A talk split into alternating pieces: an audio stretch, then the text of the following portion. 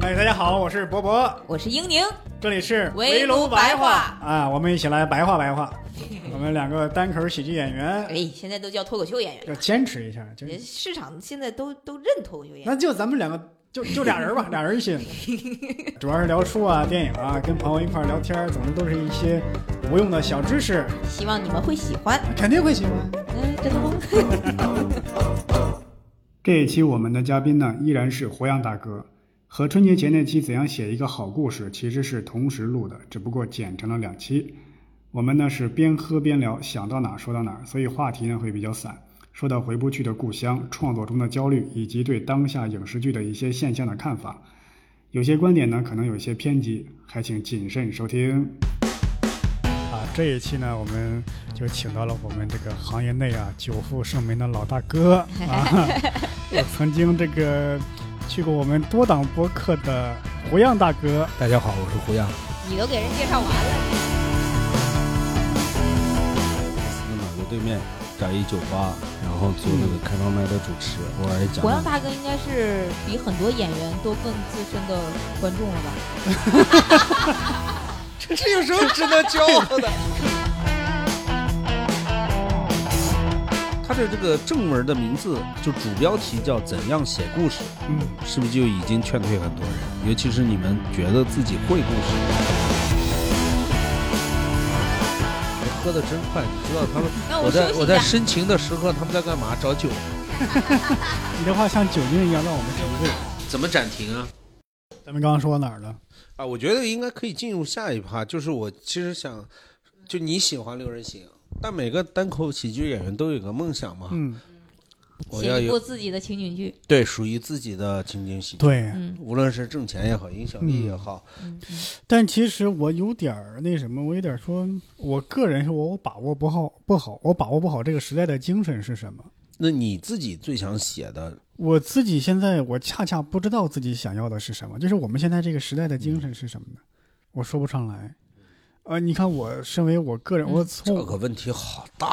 是啊，这像个七八年的人问我的问题。因因为，呃，这个时代精神不是说大的时代啊，就是说，对，反映现在一部分人的追求，一部分人的心理的寄托嘛。嗯。像英宁，刚刚胡杨大哥也说，那个就是《老友记》反映的是一群年轻人到大城市之后，身边的朋友就是他们的亲人，这种感觉。对，而且城市也是新的，他们也是新的。我们其实在一个。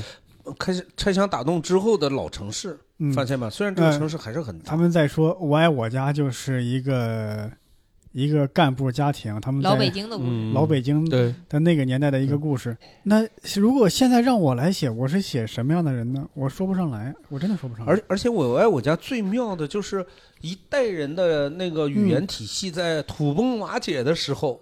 嗯，撞上了一代人的市井语言刚刚锋芒毕露的时候，对，也就是贾志新和那个老副局长的语言对抗，嗯，结果聊的都是我们特有共鸣的那些事儿，家里又有小三儿了呀，这些，就是所以你看那个那个《家有儿女》就显得特别拧巴，嗯，为什么呢？因为咱们现在的社会呢是，但当时《家有儿女》为啥那么火？还是其实他写了一个敢敢。敢敢干不敢说的一个公众话题，就是那个就重组家庭，对，记记得吧？对，对我我是而且在计划生育年代，我要说的拧巴，恰恰是因为这个。你看，哦，那是计划生育的年代，大家只能有一个孩子，对他俩，他家俩，对。但是如果说夫妻加一个孩子，这个戏剧冲突嘛就不好写。嗯，就你们仨人来来回回，就你们仨人，人写成小欢喜，反正就鸡娃就行了呗。对，这就不太不这就这就可能戏剧冲突就可能就不够，所以就写俩人重组家庭，啪啪啪仨孩子，呃，这就。容易出事儿嘛，容易写写一些情节什么的。但是咱们不吐槽别人啊，就为什么你觉得时代精神无法把握？或者这样吧，伯伯就是现在让你就给你钱和人，让你写一部情景剧，你最想写什么？就一千万在桌子上了啊，闪闪发亮。嗯，那那你想让我写啥，我写啥。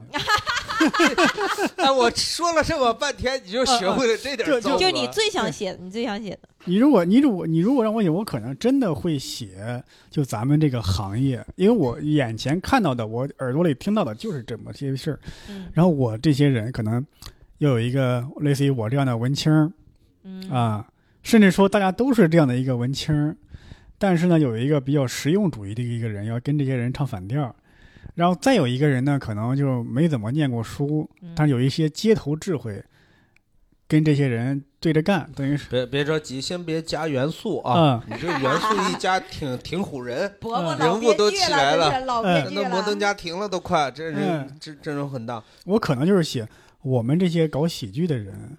就在这个大城市四处游走观察的，就观察这个社会。嗯嗯，哎，我无独有偶，我还真想写一个。嗯，我真想写一个，就是已经写了，写了，我觉得有个三分之一了。我一开始是，比如说看了那个汤姆汉克斯的《Punch Line》，嗯，还有那个呃那个谁，罗伯特德尼罗的《喜剧之王》，嗯嗯嗯，然后又接触了石石老板、伯伯、六兽、刘洋。然后又介绍了认识的这些年轻人，我觉得这是在我北京就是失去生活里面最动人的一个篇章。我不夸张的讲，你这说的我们承受不起。就就你换位思考一下，一个老互联网人，三十五岁就该焦虑被人淘汰，我都四十二岁了，苦苦支撑到今天，是啥让我觉得这个城市还有趣儿？嗯，还有意义，甚至还有点嗯事业感、意思感。不就是接触你们吗？但是我一直想用一个什么故事把这个东西装进来，我这是我想表达的。我因为我觉得每个人都得有一个装进来的话，因为我刚刚说那个，我自刚刚刚稍微的想了一下，因为很像《宋飞传》。对，因为《宋飞传》他写的是啥呢？写的是三个人，他们可能生活状态呢不高不低。嗯，每天的那个你说有工作吧，也没个正形。对，宋飞就是个在里面就是演了一个脱口秀演员。对，嗯，但是这些人有一个共同的特点，就是他们的感觉很敏锐，他们要经常对时下的生活呀，他们看到的什么事儿发表一个看法，就等于是我是一个社会评论家，但是是平民气质的社会评论家，或者说是一个观察家。嗯，我就记得有有一次我看其中一集，就一个有个情节就很很细，就是讲这个。George，他跟宋飞他俩好朋友去一个地方住酒店。嗯，那个 George 就说到一点，说因为酒店的那个被子是掖在床垫底下的嘛。嗯，他说我是把这个扯出来，还是说掖在床垫底下？他为这个事儿纠结半天，等于是说我一直在观察着这个社会。嗯，那我那那其实我在想，如果我们有这样的一个剧，一个感觉很敏锐的一个人，他。在观察这个社会，尤其是在我们今天这个社会发展是非常快的。嗯，你如果写小说，你是赶不上这个社会发展的速度的。是，但如果你能拍成剧的话，今天、今年制作、今年播，是有一定的，哪怕在以后看是有一个记录的意义在也行。我胡杨大哥开始记了，胡杨大哥拿起手机了。人家是在回微信啊，我这的话不足，没有没有，不不值得记下来的。值得值得记，但我觉得不不够。嗯，因为你还没有提炼出一个纠结的东西。嗯，就抛开刚才的那个故事的，他一直说的这个，就是是一个内心的冲突。嗯，然后通过故事外化的过程，这是他称之为值得写的故事。嗯，我举一个例子啊，大家都知道元气森林嘛。嗯，是的，元气森林那个品牌故事挺好的吧？是叫什么零糖是吧？零卡路里。零卡对。他是率先在这个技术上面。呃，来讲好这个故事的人，嗯，啊，商业回报率很大，嗯，他是以前开心网做游戏的，哦，就是这是互联网产品经理的一个能力，当然以后如果是一个编剧的能力，当然更更美妙了，嗯，他就说他的这个洞察的过程，我跟大家说一下，就是他在他发现小红书里面啊，搜我好有压力，好焦虑，想吃点甜的，嗯，和搜。哎呀，好肥啊！不想吃了，减肥啊！是一群人，哦，这是互相打架的，你觉得不？嗯，我既有压力，想吃点甜的，嗯，但是我吃点甜的又肥，我就更有压力，更焦虑。那他就说，如果有这样子的一款产品，那这一群人不就乖乖要掏钱了吗？啊，那就是这种东西。我觉得刚刚这个胡杨大哥说这个切入点很好，就是从你自己内心的焦虑去切入。去出发，那我在想，我内心的焦虑是啥？有好几重，就是每个角度，就是比方说吧，我现在在我老家朋友那些群里，就每次跟他们的对话，我有一种焦虑在是什么呢？就是第一方面，我觉得啊，你们这些人在老家里整天琢磨着去哪儿吃去哪儿喝，嗯老婆孩子什么哪哪儿房子降了降了哪哪哪儿房子升了，嗯生活就这点追求吗？我在这儿呢啊，我要谈论文化艺术，对对吧？我谈论一些形而上的东西。对，嗯房东赶你呢，你下一个房子哪对，住去？你看侯阳大哥说这个就是专场票卖的怎么样？对，嗯你看，你刚刚讨论那些形式上的东西，模像雷德利·斯科特、张艺谋、陈凯歌的艺术风格是怎样的？刚刚讨论完，房东来了，下个月房租什么时候交？嗯，下个月我要涨感觉。这就是一集的开头。年底你报税了吗？你们这收入的问题，艺人不最近查着呢。我们还别紧张，别紧张。上不到那个级别，对，就是说，你这种一方面是你的精神世界，一方面是你的物质世界，对嗯你选择了不确定的生活，所以就有不确定然后你跟你老家的那些人在做对比，嗯，你哎，我们深挖一下，你们为嗯什么讨厌老家的人，我不讨厌，或者我不是会让你觉得嗯不舒服？反正甚至我嗯我是，呃，不不能称之为讨厌，讨厌嗯太不精准了，嗯嗯但我不舒服。嗯这种不舒服就是觉得，就要么是我年轻时候的解释，我嗯不想、呃活一眼看到到头的生活，嗯漂亮话嘛，文艺青年的漂亮话。嗯，但是我今天在想，我重新审视为什么我讨厌拒绝过这样的生活，是因为我觉得不确定性里面有不确定性的机会。嗯，但是今天我为什么会向往那种啊、上岸啊、公务员啊，一眼看得到头？嗯因为我焦虑的是这个不确定性给我带来的机会不多了，嗯。对，这就是我人生的我变化。我我焦虑的就是刚刚这个说的是我的焦虑，还有一个是啥呢？如果在我老家，你要用焦虑这样的词儿，嗯，大家就吃饱撑的吧？你给我装啥呢？嗯吃饱了撑的吗？啥焦虑不焦虑？你就是心里慌了，你还用焦虑这个词，用河南话说一说这就这这一段儿，我还真想不到其中一个词儿。嗯，就你圣人蛋，就你就是圣人蛋圣人蛋，类似于装逼的意思。啊，嗯圣人蛋是啥呢？就是说圣人的睾丸，我我我想到这一层了，但是没想到你这么直白的说出来，它本质嘛。大概的意思是说，你再怎么装，你也不过是圣人的睾丸，就是圣人里边比较卑下的那个地方。这是高字面的意思的原始欲望，嗯，没没那么深啊，因嗯就很简单，就是睾丸是大家认为比较卑下的地方嘛。嗯嗯，然后你是圣人的睾丸，意思就是说你在装不过是个圣人的睾丸，这这个这个意思。嗯我我我当然这是我理解的。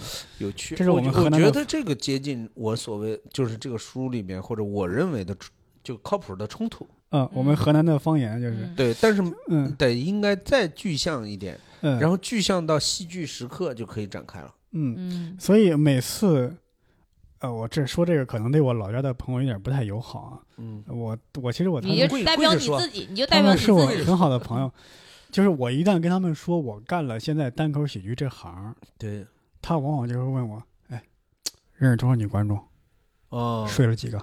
呃，我我我都我做影视的时候，大家也是这么，他是用嗯他能理解的那个范围来理解你，是吗？呃，对，因为他会想到你这个东西，要么你如果不冲着这个，就是难道冲着钱吗？就是你，你就是你，既然没成名也没有钱，你这个有时候他问这个问题，我都不知道咋接。一方面我跟他是很好的朋友，我不知道咋嗯接，我不想伤了和气；但一方面这个话确实让我很很反感。对，嗯但你要说我我我又不能板着脸跟他说，你这就是对我的一个侮辱，他会觉得你甚至是对女性的一种嗯侮辱，是吧？呃，因为你觉得我是这种随便侮辱女性的人，所以我觉得你是对我的一个侮辱啊，圆回来了。哎，但是我又没办法板起脸说这么说。嗯我如果我真的这么说，他说你咋回事？咱俩兄弟关系这么多年，你突然给我板起脸，你教训我，你这就你这是不地道了。那可能就会这么说。但是这是这是这是感感觉两个人沟通不在一个频道上，也会有这样的一个。一个哎，这种东，西为什么不写出来？这个事儿我很有共鸣。我是甘肃白银市来的人嘛，嗯我要搞影视行业，他们从就是我的好朋友们也不是干这行的，他们其实问的也都是类似的问题。嗯呃，当知道我没挣多少钱之后，就问那女明星介绍一个，嗯。呃，或者你接触过没有？嗯，嗯，然后他就不会再继续关关注你什么了。嗯而且哦、甚至再往下想一步，我觉得都已经不是个人层面的事儿了，就是我们的现在的生活在急剧的现代化，但是我们的思想观念或者说道德标准呢，还在趋还在是从古典时代再往现代性在这这方面在走。我就举一个例子，就是我亲身经历的，呃，就前几年的事儿。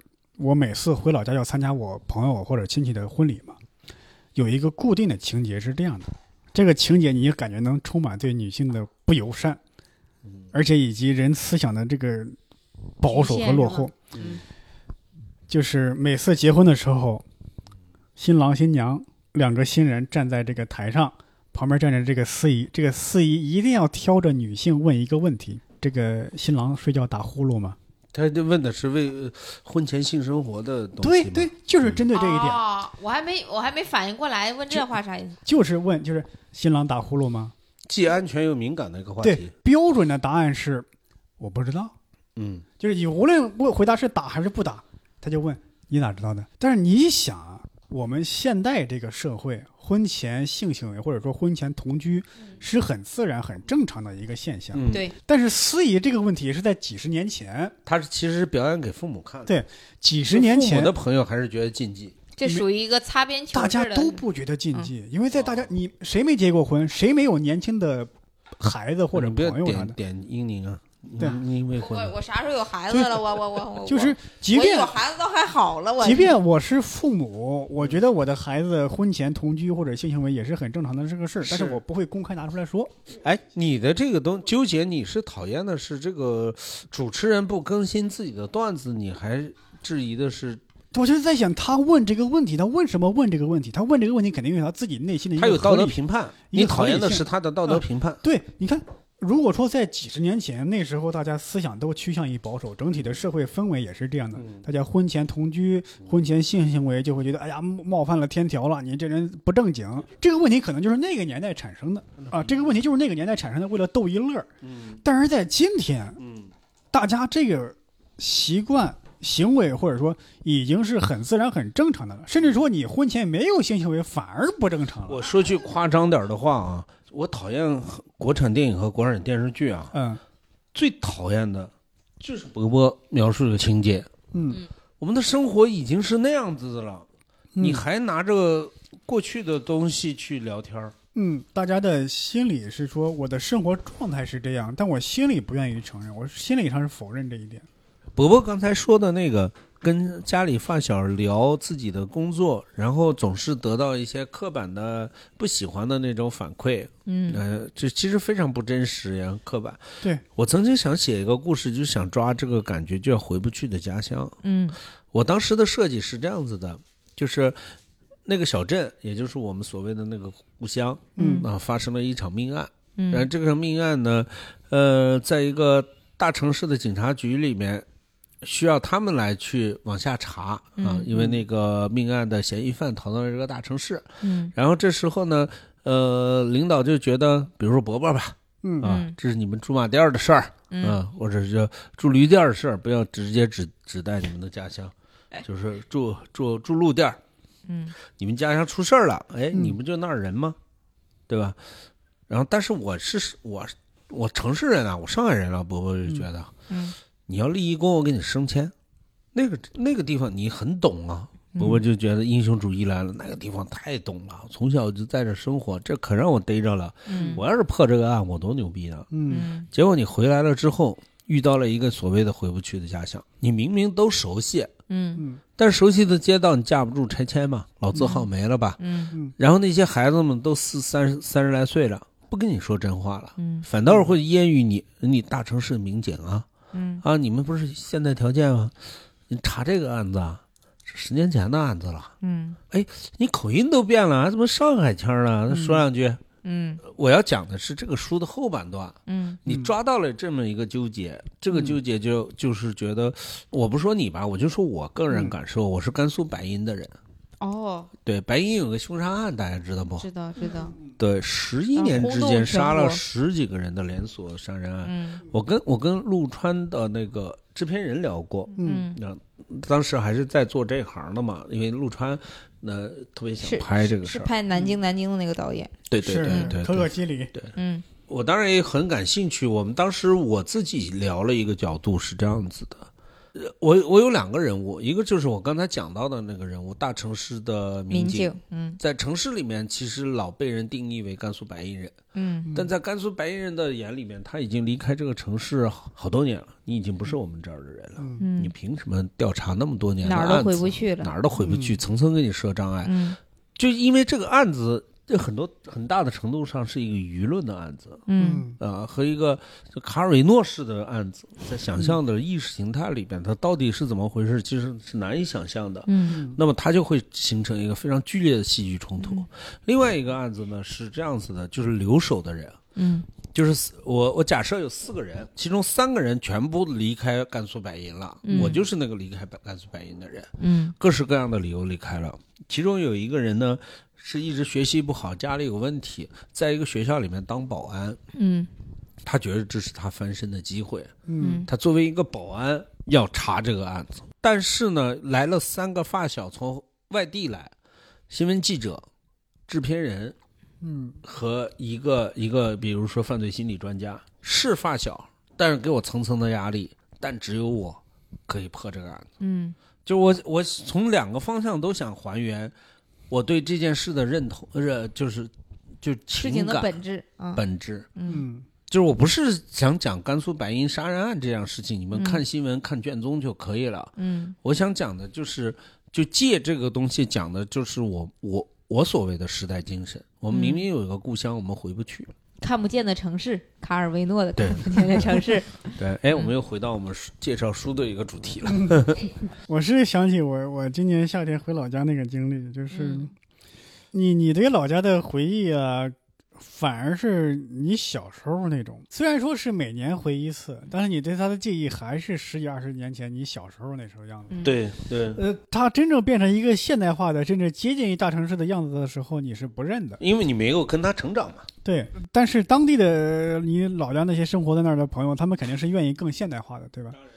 反正我是今年夏天回去发现，哦，我们那儿街道非常宽，路面非常整洁，嗯但是因为本身常住的人口不是很多，它的整洁的很大的一部分原因是因为没多少人从这个路上过。嗯当然我看着就就越来越感慨，就说我不认识这里了，不认识这里了。但是这跟老家的朋友一聊，还是我们一些以前那些经常聊的话题。嗯甚至有一些是这样，因为一我生活在老家很长时间，第二我生活在大城市很长时间。你跟老家的朋友在聊的时候，都有一些共同话题嘛，嗯就会聊起一些那时候的经历。我突然发现我完全不记得了，不能说完全不记得。他们经常会这么问：“哎，你那时候上大学不是上高中、上小学的时候，是不是这样这样？”我说：“我有这回事吗？”嗯，我不是说刻意装逼啊，是我真的不记得看上去真像装逼。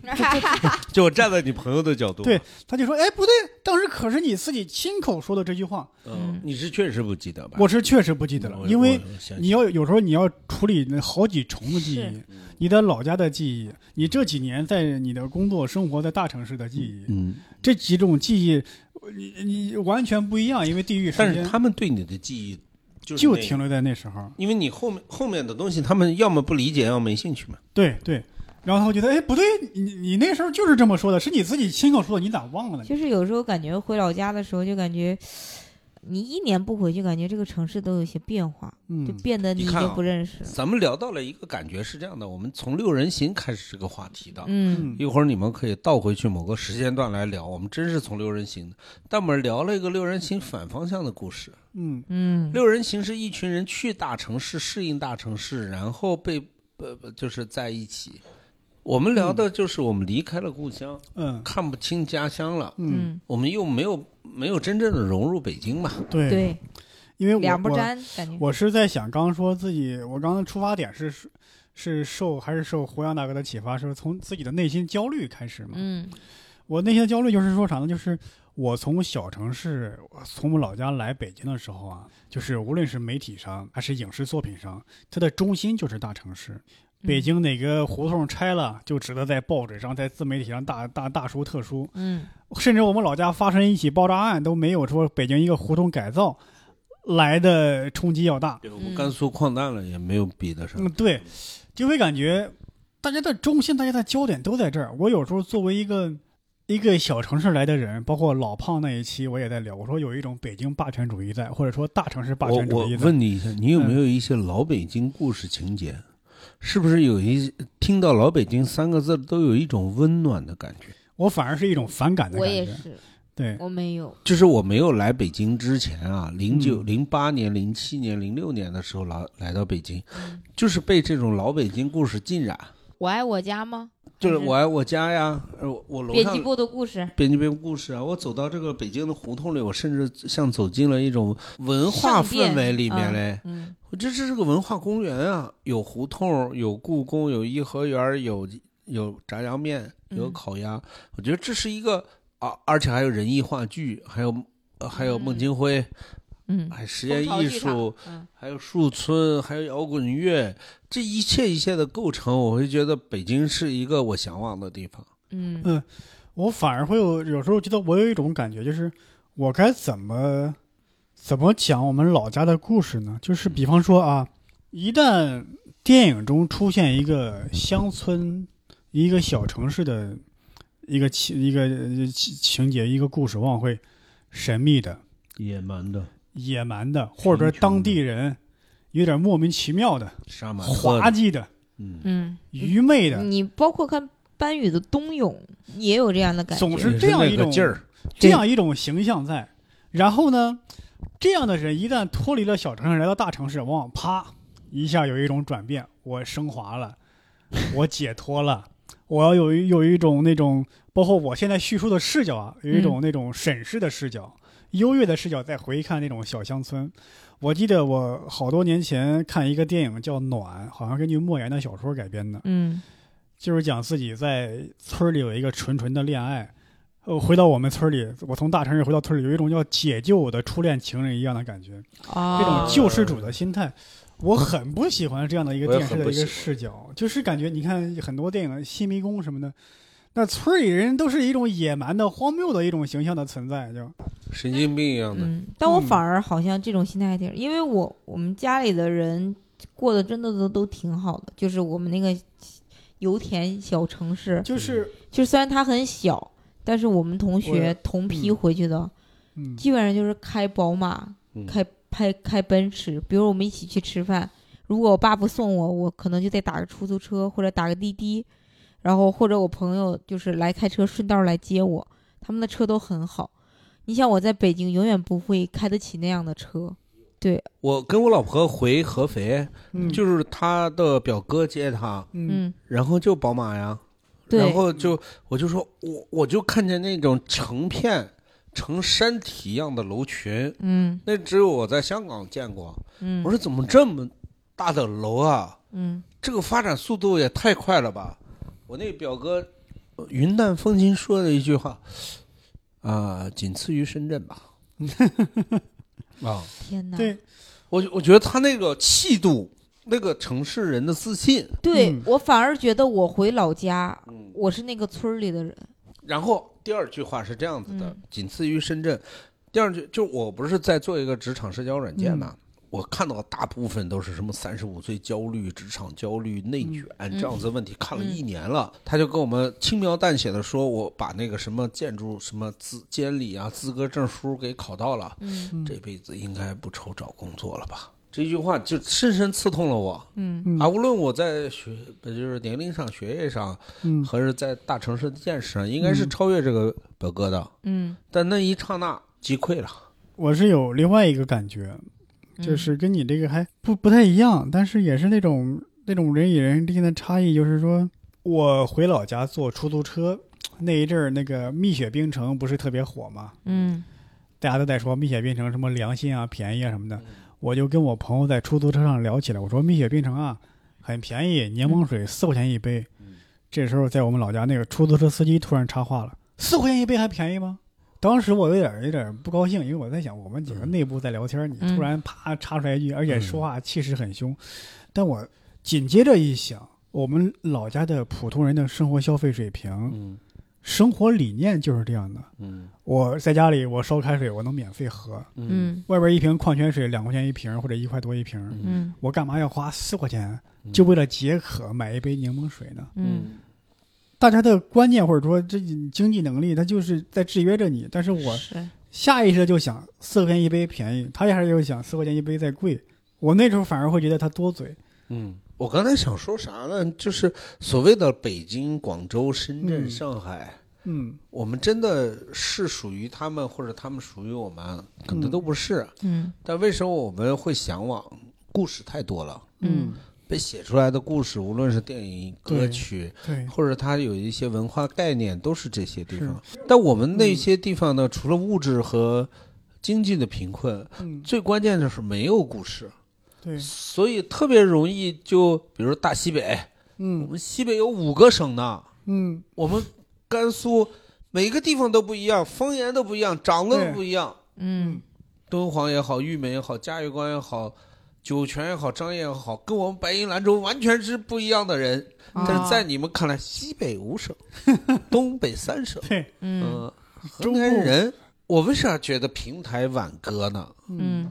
就现在还在拍仙呀、侠侠呀，嗯。现在还是在照抄欧美已经九十年代的一些类型剧，嗯。然后明星也不让用了。嗯然后还不愿意面对我们真实生活的困境和真实生活的纠结，我就说句特别极端的话，我觉得喷我就喷我吧。嗯嗯同样都是在北京，嗯嗯一个看脱口秀 SKP，然后怎么着？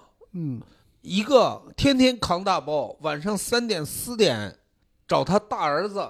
嗯，我们看过一个中国电视剧、电影呈现过这样的东西吗？我觉得可能我们瞎吗？我觉得有想拍的人，但是可能受的约束比较多吧。就是我看中国影视剧的一个感觉是什么呢？就是太脱离生活了。比方说啊，当然这个可能也不能完全证明我的话。比方说，在中国的电视剧里边，经常会出现这样的情节：嗯咱俩说的都是普通话，然后我说一句：“哎，你听口音不像本地人啊。”你你这等于是说你在你在耍观众，你在愚弄我。你们俩这都是说的一样的口音，然后你告诉我他不是本地人。我我我觉得大大多数我们创作的时候都没有考虑过观众，嗯为啥呢？我们确实也考虑过，嗯但是考虑完了之后，呃，往往得到这样的声音：嗯，观众那么傻，你们想这么复杂干嘛？嗯真的吗？花钱和做决策，这话是从何而来？就类似这样的吧。嗯因为我脱离这个行业了，我想咋说咋说。操 胡杨大哥性情了，胡杨大哥对。，把胡杨大哥的话刚那个删掉，只保留“这个字啊。他说那那个类型，比如甜宠火了，你就甜啊，你就糖啊，发糖啊，嗯搞 CP 啊，搞啊。但是我说观众腻了呢，你你把观众想那么高级干嘛呢？他们这个其实情有可原啊，他们觉得观众都两倍速、一点五倍速，嗯他们觉得观众呢只是看热搜，然后看剧，他们觉得观众呢只在短视频上刷剧，所以一个人只要被称之为观众，他就是一个心智不健全的东西，那这不就形成恶性循环了吗？这就是平台有问题的地方。对，就是一个刚刚叶宁说就是一个恶性循环。你觉得观众傻，你就给他喂这些傻东西，导致观众真的变傻了。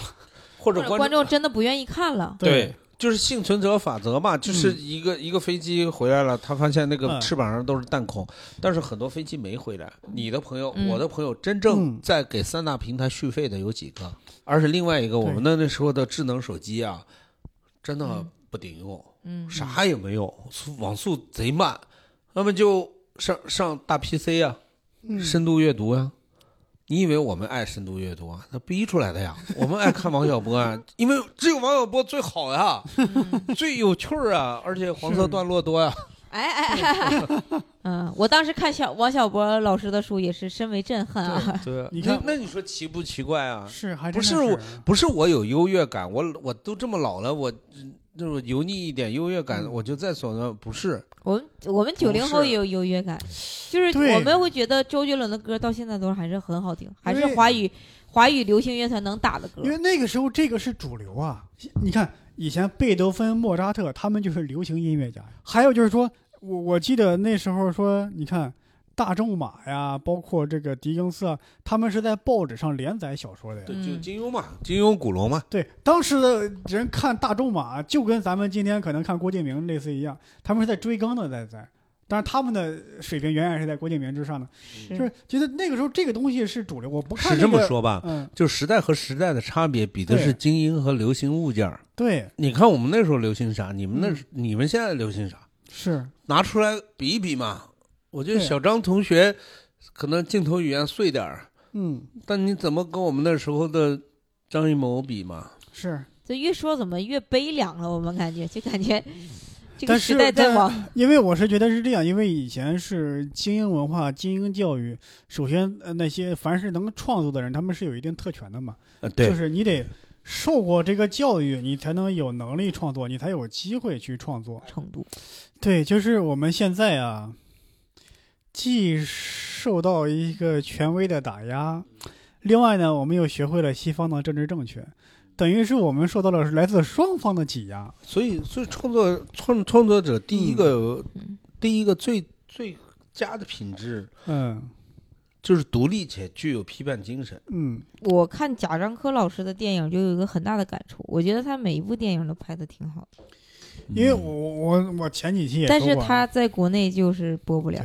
对贾樟柯的电影真的讲的是我们城镇那些生的生活，，对，山我看着西的那些很，很真实。我也很触动。我跟贾樟柯有两次接触，嗯，嗯一次接触是二零零七年到零八年的时候，他肯定不记得了。他在暨南大学讲完了这一些事儿，我和另外一个甘肃白银市的朋友把他拉到了暨南大学的一个小酒吧里面。我们那个时候在那儿演戏剧啊，啊，非要拉他去喝酒，像今天一样。然后我当时的感慨就是，作为小镇居民，嗯如果没有你的电影，我们甚至不能成为一个群体。嗯对就我刚才说的那个，就是有老北老北京故事，有上海人，有广州文化，但是驻马店、甘肃白银，你是辽宁盘锦。辽宁盘点对，这个故事的标签都没有。没错，嗯，那我感谢班宇老师吧，盘锦豹子还是有一张的。对就是对啊，所以故事的土壤有嗯很多标签还没插呢。就是我刚刚说那种，就就是北京或者大城市霸权主义，就是那种在 对啊，哎，我觉得就是我们自己啊，就是这种涌到城市里面的文艺青年，有点表达能力和表达权利或者表达冲动的人，嗯没有把自己盘锦、驻马店和你是平顶山还是驻马店？我是河南商丘人，商丘，哎呀，嗯都不错。我一我一老粉丝呀，我我自己打字里，就是我们没有把甘肃白银的故事呈现出来。是，而且我发现有很多像我这样来自小城市的人，一旦我来到了大城市，我的思想或者说我的就对齐了，理想追求自自动朝这个标准看齐。对对，拉齐了就是你刚刚说这个，阳群众了。我我不知道两位老师看没嗯看那个大鹏的那个电影短片《吉祥如意没呢，我听说过，就是一个记录一个一个陈述我。没看》那个片，我嗯看着就很很感动。嗯，我觉得那个片拍的真的很好，短片。他其实那个大鹏也大鹏老师也说了三，舅还是是对他就是一个类似于嗯精神已经有点问题的一个三舅。他本来想去拍他姥姥一家怎么过年，结果他姥姥就是在他去拍的时候去世了，然后呢他就拍了一下姥姥去世的时候，整个人就他的主人公就变成了他的三舅。嗯嗯他的三舅在那个纪录片里，早年就是在辽宁盘锦那个油田当保卫科科长，嗯，当时是年轻的时候风光无限，嗯后来就受伤了，就是相当于脑、嗯脑袋有一些了问题，然后就被他的就是他的哥哥，也就是大鹏导演的，应该叫什么二二伯，就接回到了他们农村生活，然后跟着他的妈妈，也就是那个。嗯，他的姥姥，大鹏导演姥姥，然后就拍了一场，他他的那个纪录片里也就说了，他其实就是拍了一场天意，哎，我突然想问，你对如此真实的天意，你是欣赏的吗？五十到五千元，你愿意为他支付多少？这个很重要。我我回头会再说。呃，我是先看完这个电影再打这个钱是吗？呃，也可以，就是前后吧。但是我确实挣的也不多啊，我就是以我的消费水平，我会觉得，嗯，你上一次为一个精彩的故事付了多少钱？请回答一九八八和《老友记》重聚，然后又回去看《老友记》的那个，充了个会员。对，我问这个问题其实非常关键，就是嗯我们老是觉得资本绑架了编剧，资本绑架了平台，嗯，啊、是因为平台不挣钱。嗯，我这么多年了不挣钱。对嗯我们，我们业界有一个东西叫一元币，就一元的版权费用，然后换来多少钱。爱奇艺最好的时候可能是零点八、零点九，嗯所以是亏的。嗯然后爱奇那个 Netflix 是一点八、一点二是正的，就是给资本讲的故事，只能说是亏损降低或者亏呃那个增增速变大。嗯就我一直梦想一个底层的方式的改变，就是不要通过所谓的平台中介去联系消费者，嗯而是创作者以其他的方式联系创作者来决定这篇这个事儿到底多少钱。听上去非常科幻梦幻，所谓的 Web 三点零啊，WEB 三点零，你们的脱口秀就是这样的践行啊。你讲得好，别人给你钱，然后你再筹划下一个规模大还是规模小呀？嗯这是一个正反馈、正向循环。嗯这个权责利益是非常清晰的。哎呀，一聊这个我就好沉重，是啥呢？嗯，就是你要是在 Netflix 作为主创人员或者主要演员拍一部戏，嗯他这个片儿在在货架上面吸引会员消费，他是于终身给你付费的，终身给你分钱的。但是在中国平台，你你你平台给你三千万，你三千万拿走了，他要是挣两个亿，跟你没关系。就是你看啊，我刚说那个电视剧《宋飞传》，宋飞到现在都是美国收入最高的单口喜剧演员之一。是但你其中讲的这个太特别了，就只有很大赵本山、北野武嗯能达到这个嗯境界。啊还真不是这样啊，他很大一部分收入来源就是《宋飞传》的版权版税。这个电电视剧是九十年代拍的，嗯他直到今天，只要这个剧播放了，被某个平台买走了，他都要收一笔这个版权嗯。版版版税。就是你们知道有一个悲剧，就是大象席地而坐吧，啊，知道。对吧？就是他也没有花多少钱，他拍出的那个高度或者深度或者那个特别的东西，嗯。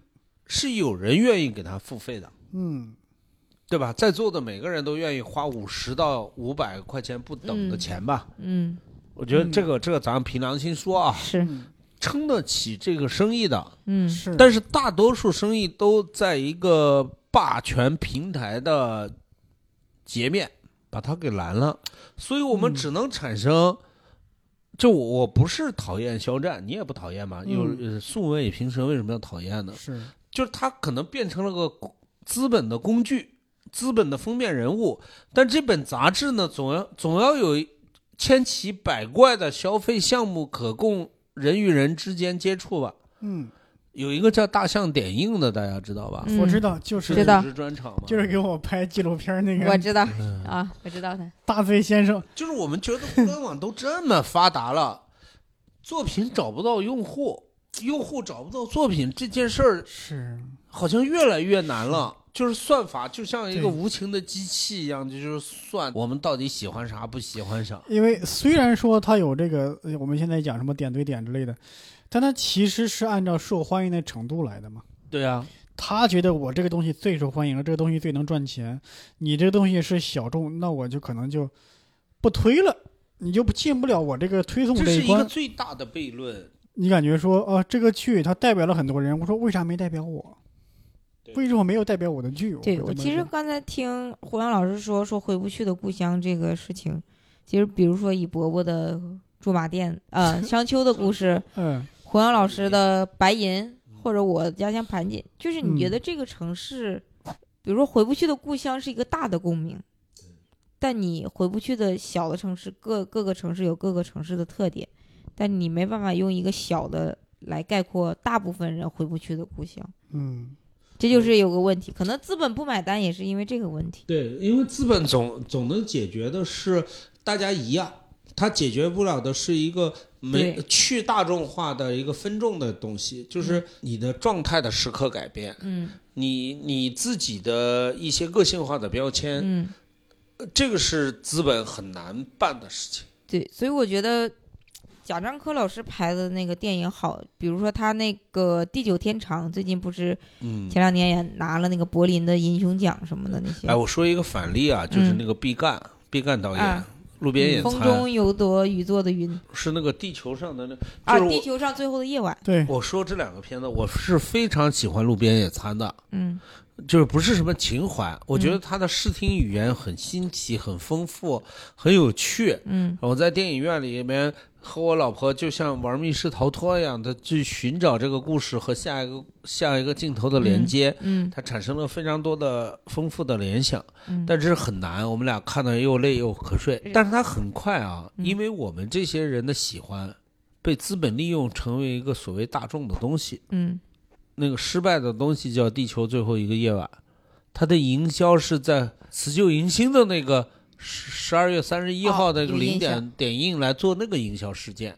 但他的电影视听语言永远不是为这个简单粗糙的消费合准准备的，嗯嗯是为一些心思细腻、阅片量足够多，嗯还想寻找一些新鲜的视听语言的人准备的。是这就是营销也好，资本也好，毁掉一个艺术家的典型的案例。我今天这个说说岔皮了，这大型岔皮现场。我觉得我喜欢那种岔皮，因为我有时候觉得没有那那么的严谨。我就在想，就是如果我们聊书，这个书可能在有些时候只是一个由头、一个开端，更多的时候这是这个书名或者说这个书的内容启发我们思考之后的那些东西。就那个那个诗怎么说？乘乘兴而去，尽兴而归嘛。对呀、嗯对呀、因为我是个半路出家的人嘛，呃，嗯非常热爱，但是不专业，所以我一嗯直进入这个专业的领域，饱含着敬畏，因为我是为了什么来到这个行业的？嗯，我那么热爱这个、嗯。这个影视行业，嗯。对，我看到的中国人拍的片儿这么烂，嗯。非常像一个球迷。嗯，那么喜欢足球艺术，自己的国家踢成这样，对你是不是想使把劲儿？那胡杨大哥，我有一我有个问题啊，就是因为我和伯伯都是算是局外人嘛，嗯。就是你在这个行业其实待了也挺长时间的，就是你可能了解一些幕前幕后的事情，就你觉得有什么能改变这个现状吗？我自己有有一些总结，哦最近刚到要写、这个那我问到点儿上了，这是 问到点儿上了。其实是我是看完一年一度喜剧大赛的启发。我刚才说了那么多不好的，我在想的就是一年一度喜剧节给我的启发是这样子的，就是一定要观演互助。嗯就是就嗯创作者和观众要在一个马上正反馈的环境里面，这个中间不要让资本和平台在下决策，嗯。资本和平台应该是在官员互动之后助力的那个人，包装的那个人，扩大的那个人。那我有一个担忧啊，因为一年一度喜剧大赛，我也知道嘛，毕竟我我您们参与了，这别别别别参与了第一轮啊，然后因为那个是一个很短的一个东西，因为新人新新编剧其实都是抛开了这些所谓的资本和一些外部力量的裹挟。但是这个东西很短，然后它可以进剧场，它可以有及时的反馈。但你进大的影线、大的院线，比如说电影这种的，你怎么能有及时的反馈呢？你像开心麻花、沈腾、沈腾老师的那些作品，他可能在线下都演过很多年，他只不过是一个话剧改编成了一个影视作品。我觉得，我觉得像像奇葩说和一年一度，还有那个夏月下，嗯，它其实是一个振兴行业、改变行业的一个野心，嗯所以它取得了节目上的成功。嗯就是我觉得这个来源于剧场的魔力，就观演互动。因为我我我自己也一直想做小剧场话剧嘛，嗯，我之前在呃我我工作的前四五年也在做这个嗯事情。嗯第二个，你问到点子上了，我也有所准备。嗯我我是这么想的，就是嗯说，这是戏剧类的东西、综艺类的东西或者音乐类的东西，嗯它依赖这种正反馈。第二个就是叫清晰的归属权益，嗯因为我觉得现在的归属权益很奇怪，嗯就是我把片儿交给你，你把片儿去营销，然后挣钱跟我没关系。所以呢，你的话语权比我大，我把你忽悠过去就算，它不是一个真实的连接。嗯真实的连接就是说我为我的作品负责，嗯你你为我的负责扩大，然后我持续赚钱，我会为下一步负责。嗯你们知道那个王国那个创作班底，别人在采访他的时候说 Netflix 对你做了什么？嗯，他说给完钱我就打不通他们的电话了。就是给你很大的自由自主权。对，但是首先你要在这个韩国市场或者印尼市场或者中国市场或者欧美市场有一个非常成熟的班底，嗯有一系列成熟的作品被 Netflix 看到，嗯但是资本给你的是自由度，然后给你的是归属权益嗯的无限扩展。你可以终身分成，你可以有下一步的更大的自由权利。你想拍六集就拍集，拍八集就拍集。为什么权限上限？它保证的是创作的自由度。这个故事八集讲清楚就八集，十集讲清楚是十集。我讲好了，它就会付费。那其实胡杨大哥意思还是要给编剧一些更多的话语权，因为话语权的前提是观众和创作方的权益归属。因为因为一年一度有一些朋友在那儿做编剧，包括我自己也演了第一轮，我也知道，其实其实好的作品，包括我们现在喜欢的那些那些组的作品，其实我我大概也能了解他们是怎么创作出来的，就是编剧会跟演员聊，嗯你最近的你最关注的问题是什么？你的最大的困难是什么？就像胡杨大哥之前说的，就是说那个东西会找到一个大众的共鸣，大众也从他们的不管跟他们有没有就是直接的关系，但是从那里面找到了一个核心的力量。脱口秀当中的共鸣的东西，我刚才说了经济的问题和平台的问题，那个嗯比较复杂了。嗯我觉得最本质、最关键的就是说，这个我们提供的不是一个 MOBA，也不是提供的一个吃鸡，嗯。我们提供的也不是一个赌博的游戏或者一个色情的作品，嗯。我们提供的是超越生理和经济嗯。未曾 touch 到的精神的世界。嗯。就你我们今天反复在说这个纠结，嗯。我想跟年轻的创作者说一句话，就是手里没有活儿，嗯。千万别接大的。就是当你没有一个类型或者用户粉丝的认可，嗯不要盲目的进入资本的怀抱。嗯如果你进入，你就是一个打工的人，你就做好舔狗或者匠人就可以了。对，因为我看《老友记》那个重聚的时候，我有特别大的感触，就是我不知道他们当时，我以为是他们先有的演员，或者在有的编剧根据他们演员再来写，就像中国的嘛，我先定我的流量，我再去跟你根据你的角色去改造一个人。对他们是完全反过来的，他们在那个特辑里面就讲，就是说先写了，比如 Russ 那个角色，他就按照那个是个特例啊，他按照这个人，按照他的声音写的这个这个角色，我就定了这个角色就你演。但其他那几个角色，就是我先写了这个角色，我从编剧从身边的人、身边的朋友汲取灵感，然后我再去海选、再去面试，你跟我这个角色贴近了，我才定你这个演员。对，这就是我觉得最美妙的。我今天去一个望京的咖啡馆吃饭，嗯然后就偷听到隔壁一个特别年轻的，就是跟印宁这样年轻的男女在说话。嗯他说了一个这样的焦虑，我我我以前没想过。他说，我的朋友都在做呃那个数码产品测试、嗯美美妆产品代言、旅游旅游产品攻略，嗯而我这样没本事的人才在美团打工，我好焦虑啊！就是一个运营的人，就是他是肯定是一个普通的小运营嘛，嗯啊、我觉得一个年轻的艺术家，如果不在自这个互联网的平台上，或者自己的这个私域流量啊、小剧场里边找到自己的那个产品的雏形，嗯千万先别跟资本聊，没有任何好的结局，你就跟摸彩票一样的啊，你碰到一个。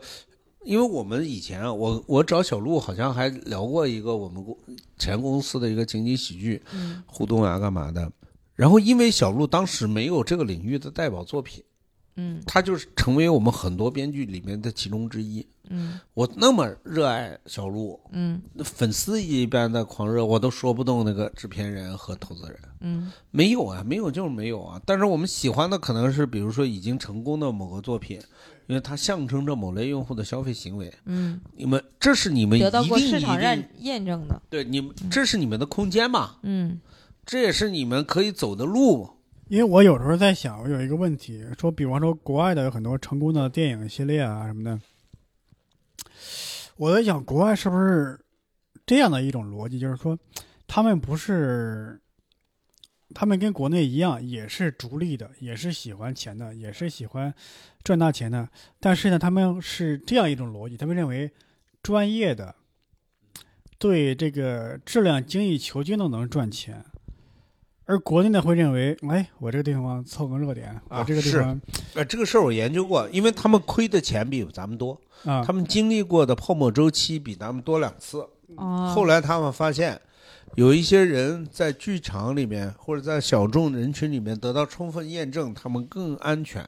呃，我我跟你这么讲，为什么你们发现英国人啊、日本人啊，戏是烂，但演员没有差。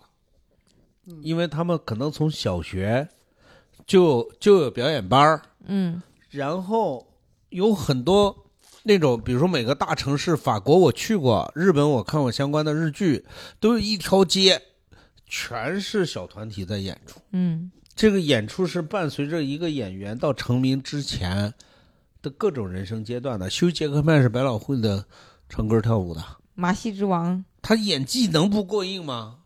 咱们这可好，中国中国综合大学教演技的学校加起来不没五个，中国多少亿人口呢？然后这些人在上大学之前有过训有过训练吗？有过民间的舞台吗？啊，我再推荐一个日剧，叫那个短剧开始啊，嗯啊，讲的漫才组合是吗？嗯、讲的是日式 sketch 吧，日式短剧，啊，短就是一，个设定，然后演。嗯他们三个人是三十岁了嘛，就是说十年了，想是就是差不多该歇了，该如何回归生活的一个故事，就是一个倒退，一个倒退的伪创业的，就是反反创业的一个故事。它讲的就是这个生态，就是你好了，大家就去看你，就是啥意思呢？我们经历的电视时代太短了，嗯二十年不到，嗯然后我们经历的那个电视之前的那个年代更短。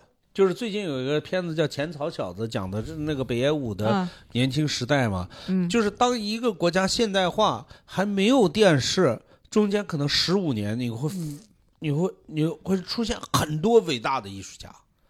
我觉得至少十个赵本山，十五个范伟。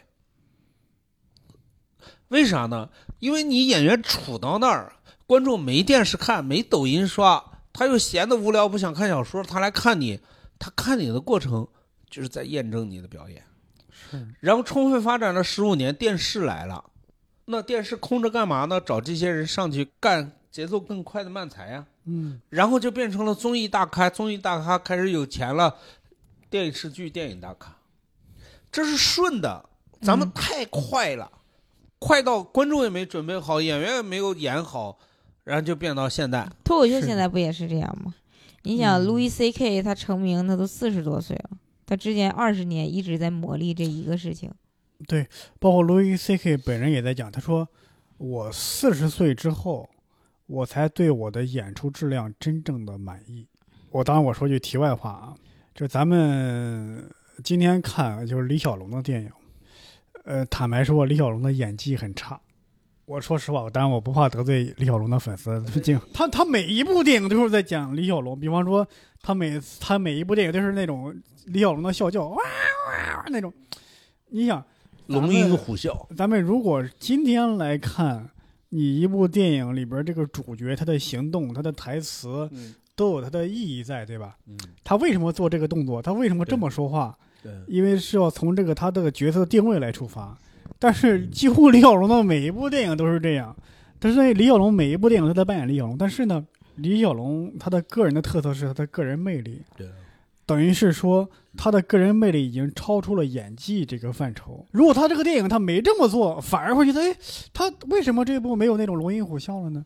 反而会这么喊，反而大家会有这种就像成龙嗯。不耍那个杂技，大家对。看上的？假如成龙真的在给你飙演技，没有任何的动作打斗，没有拿着一个拖把棍打斗打败一群敌人，你会觉得这是成龙吗？就怎么突然扯到这儿来呢？